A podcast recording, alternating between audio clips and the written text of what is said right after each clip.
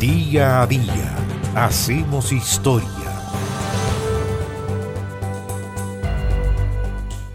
...13 de mayo de 1647... ...lunes... ...lunes de terremoto...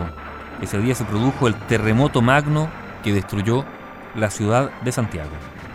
Eran las diez y media de la noche. Bueno, según el cronista Carballo Goyeneche, eran las 10 de la noche con 39 minutos exactos cuando, sin que lo precediera ningún ruido, un repentino temblor, que se prolongó por varios minutos, sacudió la tierra con una violencia extraordinaria, remeciendo todos los edificios y derribando en pocos instantes los templos, edificios públicos y casas particulares de Santiago. Los oidores contaban luego que el fenómeno fue tan repentino y cayó tan a plomo la ciudad y con tanto silencio que todos creían que solo su casa se había derrumbado.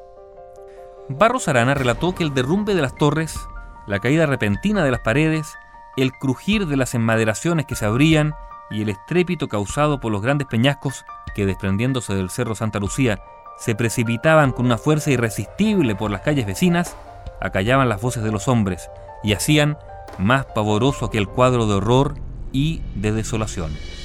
La luna, dijo Barros Arana, alumbró esa noche hasta cerca de la una.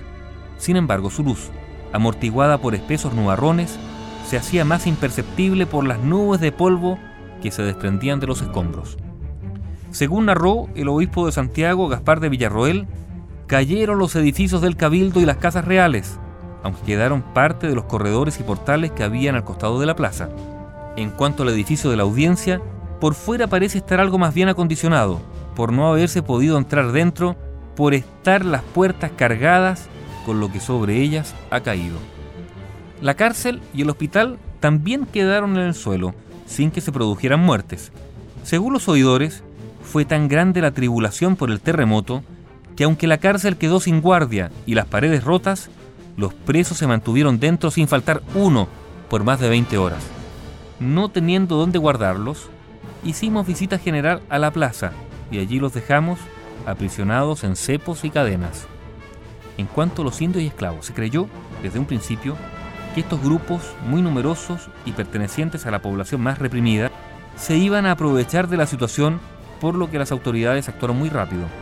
Uno de los oidores de la audiencia reunió esa misma noche a los soldados que estaban en condiciones de hacer vigilancia y se buscaron armas y municiones enterradas entre las ruinas para equipar a la improvisada tropa.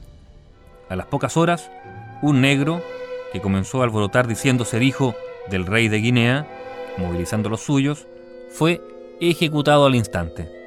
Aunque seguramente el epicentro de este terremoto estuvo en Santiago, el movimiento sísmico se sintió hasta el Cusco, en Perú, por el norte, y hasta Valdivia, por el sur, y también en toda la provincia de Cuyo ese 13 de mayo de 1647.